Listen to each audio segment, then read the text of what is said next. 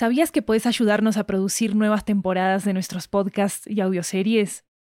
En Estudio 80 ya tenemos a la venta una nueva serie de audiolibros que están basados en nuestros podcasts y que fueron producidos de manera totalmente independiente por nosotros.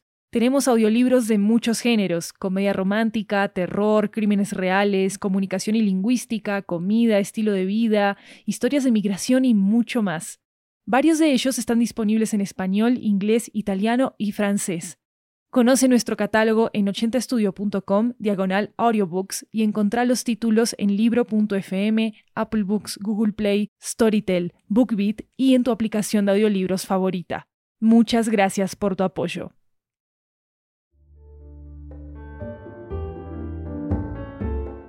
Hello everyone, welcome to 80 Cuentos. I'm Maru Lombardo, your host.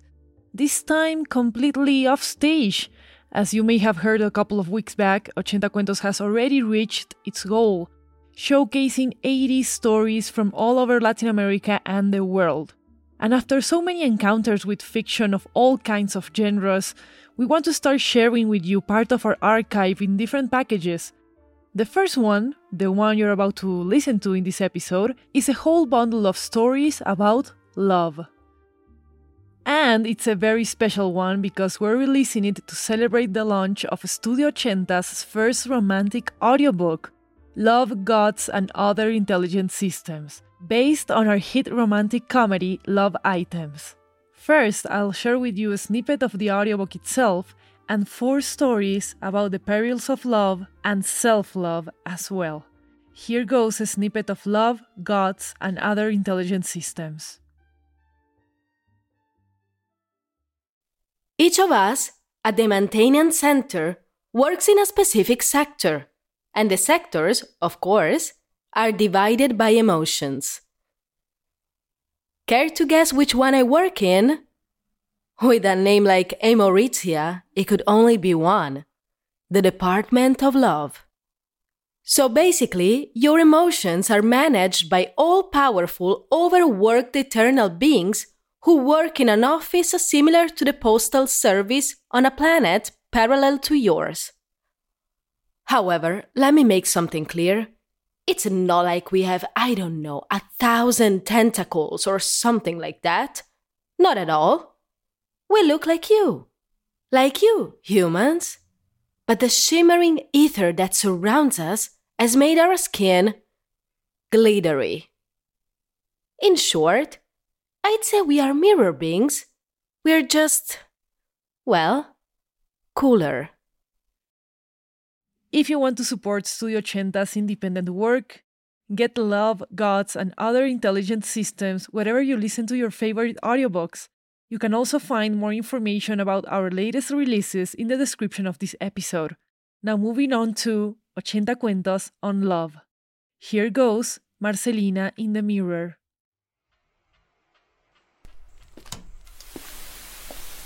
Marcelina Campos is 85 years old. Her hair is white and curly, and her face is full of freckles thanks to her youth spent under the sun. And today? Well, today she woke up wanting to look beautiful. She's put on some makeup and a white linen suit. When she looks in the mirror, she squeezes her cheeks to give them a little color.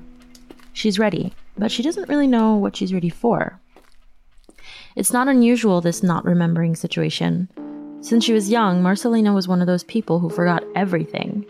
Maybe that's why she never changed her physical photo albums for a virtual gallery in some social networks. She always felt like she needed a reminder of who she'd been throughout her life, a real one. And because photos sometimes help her remember, Marcelina opens the red covered album she always keeps next to her bed. There they are, in the first photo, she and her husband posing in front of the sea. The dog they both loved at their feet. Sometimes Marcelina's brain is like a darkened house in which someone has just turned out all the light bulbs. But here, suddenly, she remembers everything. She remembers that photo was taken a couple of weeks before Vicente passed away. A heart attack at age 55, a farewell to all the plans they had together. And she remembers the desolate weeks that followed the panic attacks, the sleepless nights, and finally the first time she saw that sea, the one in the photo, after that happened. There she was again, but this time by herself. It was only her and the dog they both loved.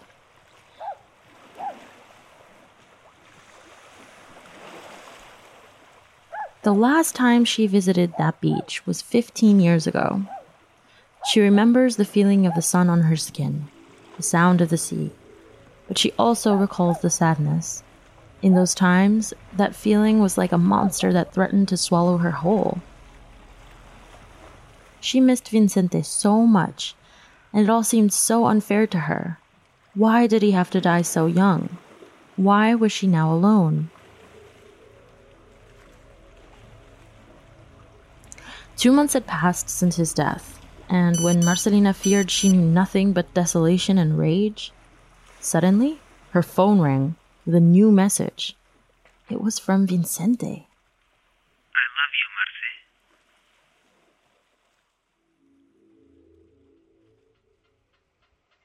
Marcelina's husband, for whom she had a gravestone sculpted with a pair of angels looking at each other from opposite corners, had sent her an I love you text.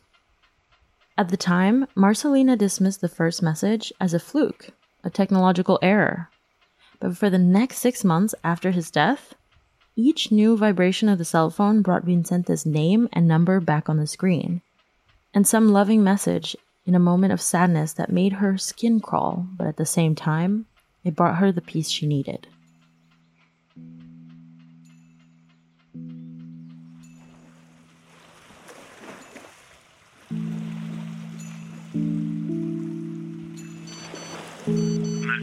I know I don't say this enough, and that sometimes I'm bitter. But thank you for loving me. Thank you for the life we have together. My love, I love you. I really do. 21 years with you. Thank God your brother invited me to that lunch at your parents' house. Thank you for accepting that first date. All the communications were echoes of messages that Marcelina had read before. Conversations they used to have when, for one reason or another, he tried to win her forgiveness. Repetitions of messages from the past years, from the last fights and the last affections, but all with the date of the current moment, when she was getting them, as if he had just sent them.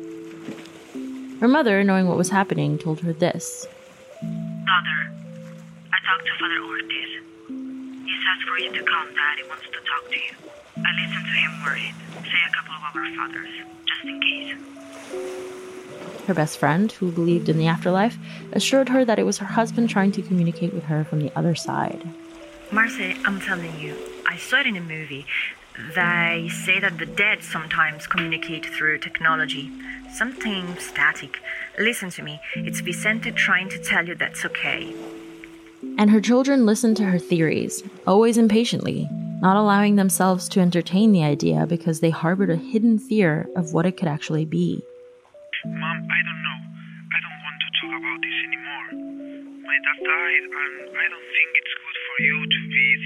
Thinking that he's chatting with you. Don't pay attention to that. Marcelina searched for the supposed source of these messages. But her husband's old cell phone was still at the bottom of the nightstand on her side of the bed, the left side. It was turned off under papers and wires and other junk that often goes into drawers that no one opens. Dead.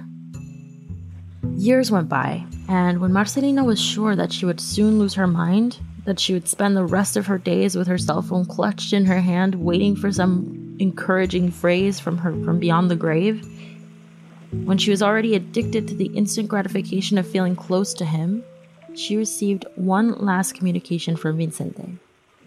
And exactly six months after that first contact, the messages stopped.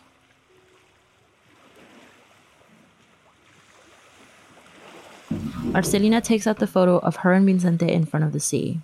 She removes it from the album. Missing him doesn't hurt so much when her memory returns to the content of that last message.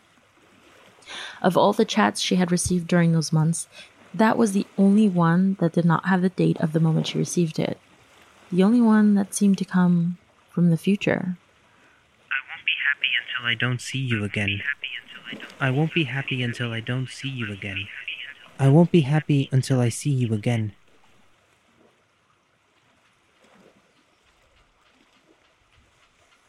Marcelina is 85 years old. It's the year 2044, and she finally remembers why she woke up today wanting to make herself feel beautiful. She is ready.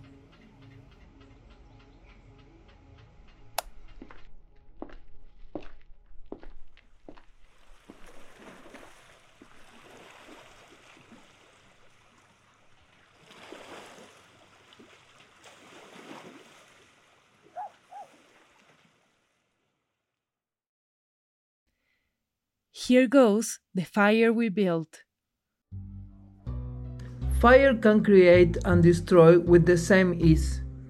I have never noticed it before. I know them all my life practically, so I wish them to be happy. What? Is that how it goes? However, speak now or forever hold all your peace. No? No, no, what? Then you may now kiss the bride. Oh, you really did that? Ah, that's right. I'm not a priest. I'm just your friend. I don't have any religious or legal power, but well, I'm here. Now the moment you all been waiting for. Let's eat and dance till we drop dead.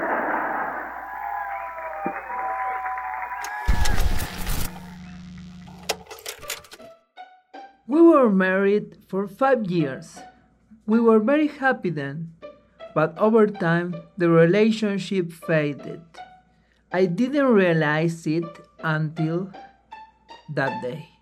She and I had been living in that house for a while when it happened. Pirovano, remember that today we have to buy. What's that? The fire was probably there before, but we couldn't see it until it grew big enough. The previous days had been harsh. Linda and I had been arguing for a while. Money was tight. Concrete decisions had to be made. It wasn't our fault, really, but we both blamed each other nevertheless. It got to a point where it seemed like we were living in different worlds. That day, we couldn't put the fire out. Oh my, it, it won't it won't go out with anything. What are we going to do? We didn't do anything. Sand, water, nothing worked on it. The town is shocked by the mysterious case of a fire in the department of Godoy Cruz, province of Mendoza. The fire department arrived early in the morning today, and despite several attempts, they were unable to put out the fire. A truly fascinating episode. We continue with more news. So, thousands of people from all over the country congregate around the house to visit it, perform satanic rituals, or simply contemplate the mystery. Is that the fire a manifestation of the power of the devil himself? Yes, Roberto wanted to go take pictures of that house. The one with the fire that won't go out. I told him that it was already out of fashion, but he wanted to anyway. Does anyone remember the House of Endless Fire? A one hit wonder, they talked about it for two weeks in all the media, now nothing.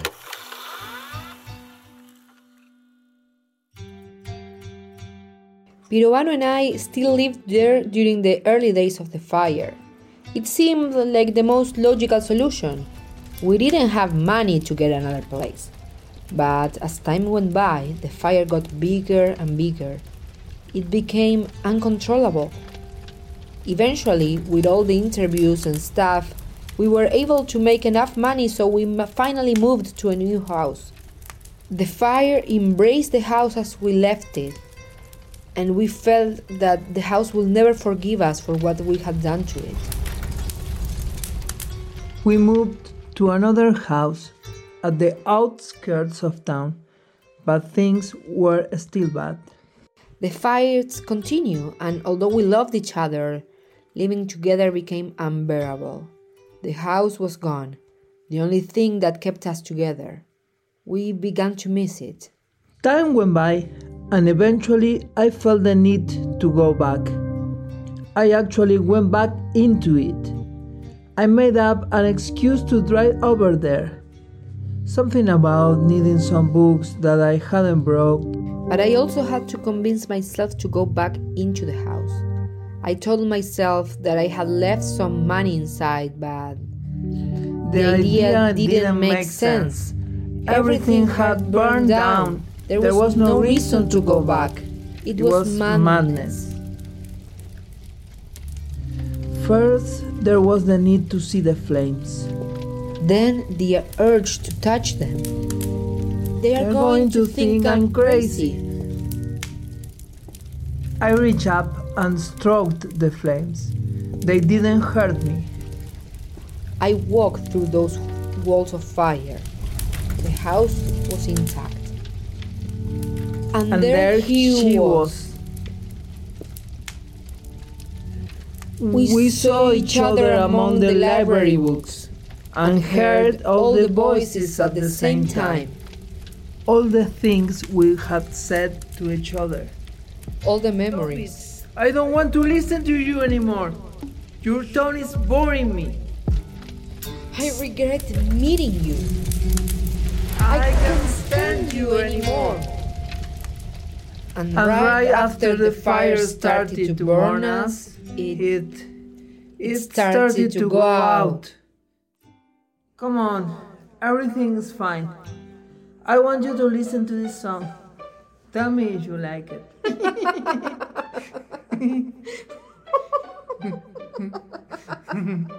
the news came back to the media for a while, but they were soon forgotten. The next day, we started our life together again. Of course, we still fought sometimes. When the fire was extinguished, a stain remained on the wall. Every time we see it, we think about the house and our eternal flame. And we move on.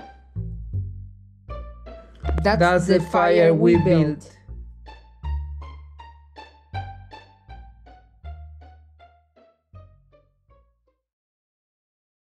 Here goes Flower Journal. It's been two days since I lost him. I still can't believe it. It all happened too fast. I couldn't tell him how much I loved him. His mother tried to comfort me. She told me about his personal diary, where he used to put flowers, and how these flowers represented how he felt during the day. She proposed a crazy idea. I want to give you his journal. I think you need it more than I do. Now, not only is your mother telling me to write in your diary, now they are all telling me the same thing. What? Did they agree on this? I don't need anybody's help. Besides, I don't know anything about flowers. How I'm going to write? He was a biologist. I'm just. I'm not that.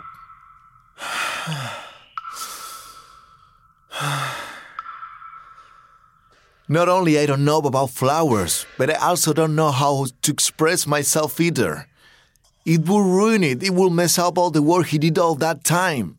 I can't see the same way he could see things.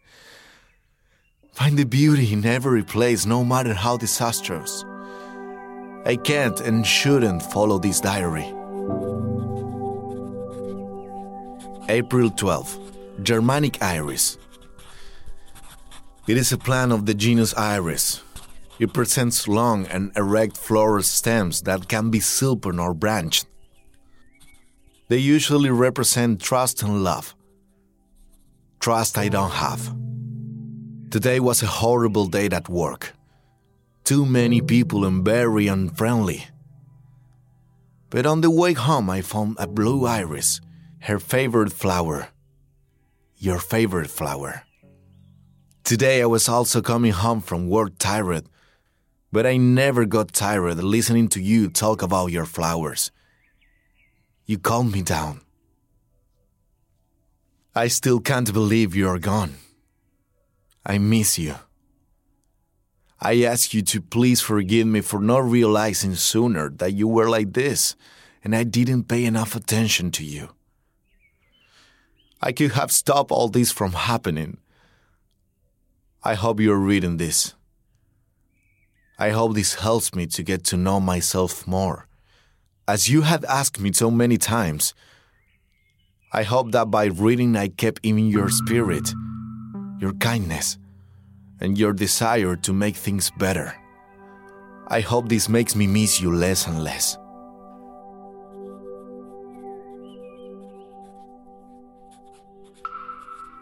April 27. Blue Poppy. Papaver. This is a rather large plant, about three feet tall. It has huge blue petals with a large yellow center. On my way home, I came across this flower. I thought it was the most beautiful flower I came across. I decided to look in your books and even search it for its meaning. I'm sure you already know the answer, but this flower is the flower of love and memory. I didn't like this coincidence. Everything I see reminds me of you, of what I lost, of what I no longer have and I can't get back. I read your notes. I know it's an invasion of your privacy, but I needed to read you to read it with your voice, and I swear I still haven't decided if it was the best of the worst decision because you kept throwing flowers at me. I can't believe you spoke so highly of me, that you felt so comfortable with me. I choked back tears at the thought of you sticking a rose in your diary after our first date. As you had written, the flower of love. I can't believe you're still this cheesy. I want to see how you do it. To be able to see beauty in simple places. I need to see colors other than blue. I want to see happier colors, a red or a pink if nothing else. I need to be happy again. June 6. Scorpion grasses. Myosotis.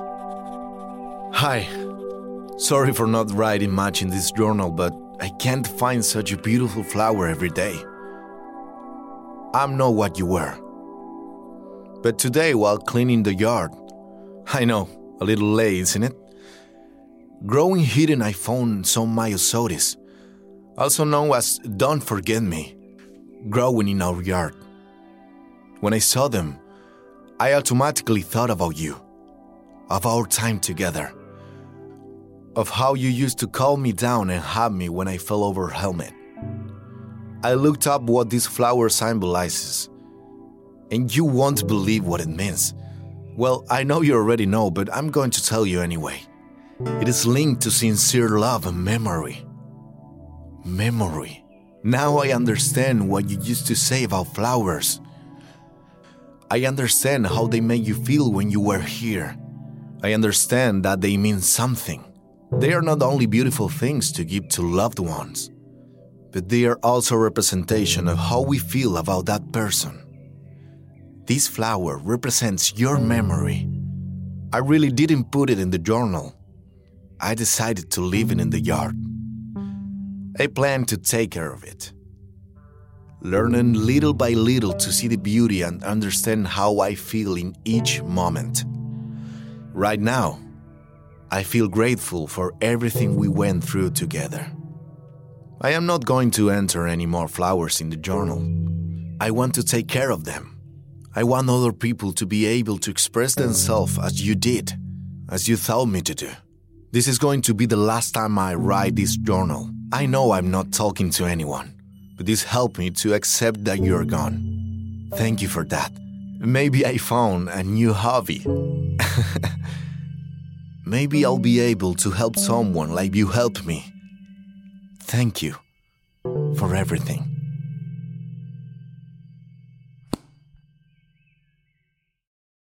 Here goes the bridge.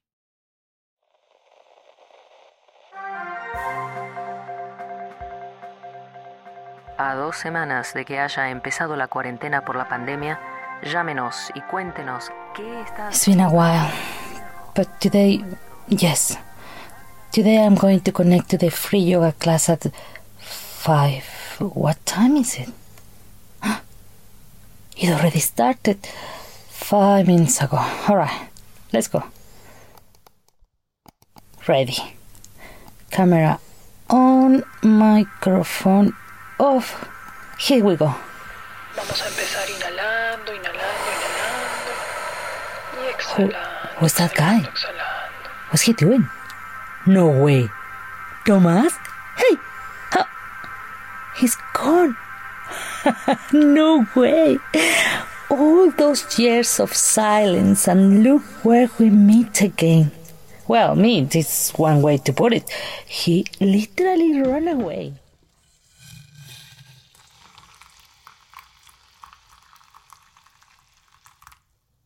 Another day of lockdown. Coffee is all I need. Wonder what Tomas has been up to all this time. Wow. Greetings and an apology. News from the past. Dear Natalia, what a surprise to see you at the virtual yoga session yesterday. I wanted to apologize for my reaction. I got nervous and closed my session. However, I later regretted it and felt a little ridiculous. I hope everything is okay with you. I have been working as a programmer for a few years now and I enjoy it. How are you doing with the lockdown? Oh, my best, Tomas Pizarro. Dear Tomas, thank you for your message. These days, things are crazy for everyone. I didn't expect to find you in a virtual yoga class either, but hey, lockdown is full of surprises. I live in Cuernavaca now. I am working from home during this lockdown. I do yoga and write emails. Kisses and hugs, Natalia.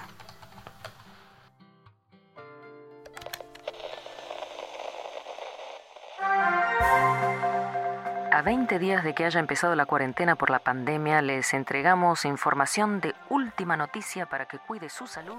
Ah, with this lockdown, I'm so bored. Nothing happens. Although, on second thought, things do happen. I never thought I would ever talk to Tomas again. His farewell was harsh, and it marked me forever.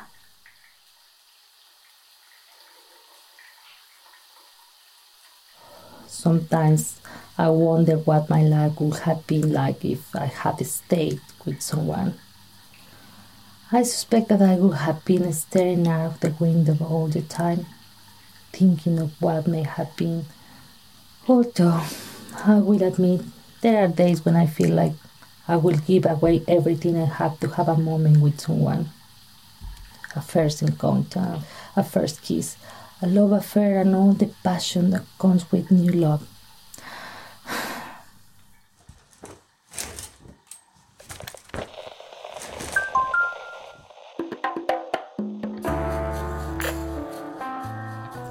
Do you remember our trip to Guanajuato? Yeah, I do. It's one of my favorite memories. I remember that we traveled separately and we were supposed to meet in the main square. Yeah, and I left you a note on the park bench. I was watching from far away. When you got there and took the paper, I followed you as you walked to the tree where the next note was. The hotel was really nice. We spent the day in bed and didn't move until one of us said, I'm hungry. Whenever I'm sad, I remember that trip. It was so simple between us.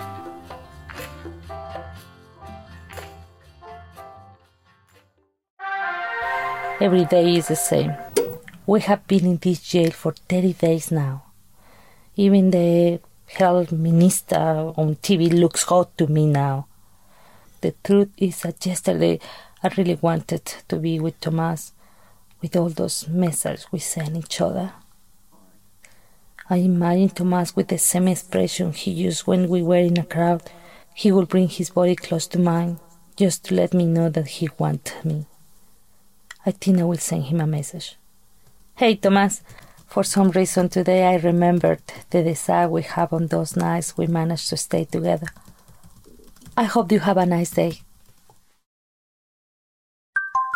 The scent of your damp hair after making love still haunts me.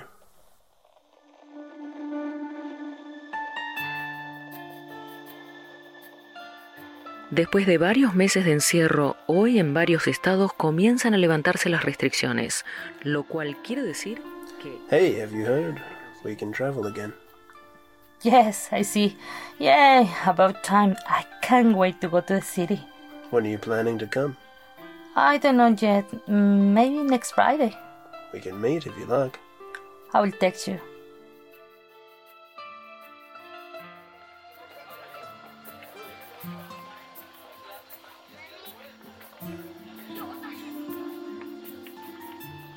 Friday afternoon. Here I am again, 10 years later.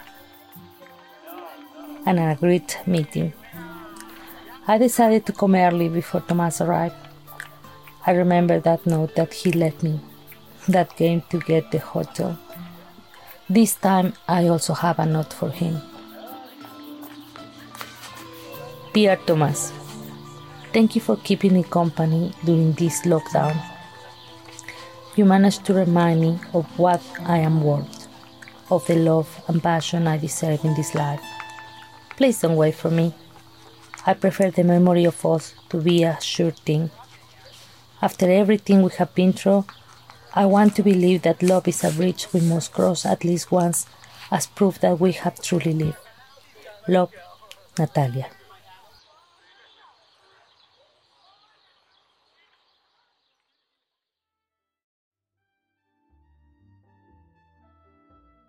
If you enjoy Ochenta Cuentos, share it with your friends and family. That's the best way for them to get to know us and for us to grow our audience as well. Also, leave us a review on Spotify or wherever you listen to your shows. Follow us on social media at Ochenta Podcasts. Thanks for listening.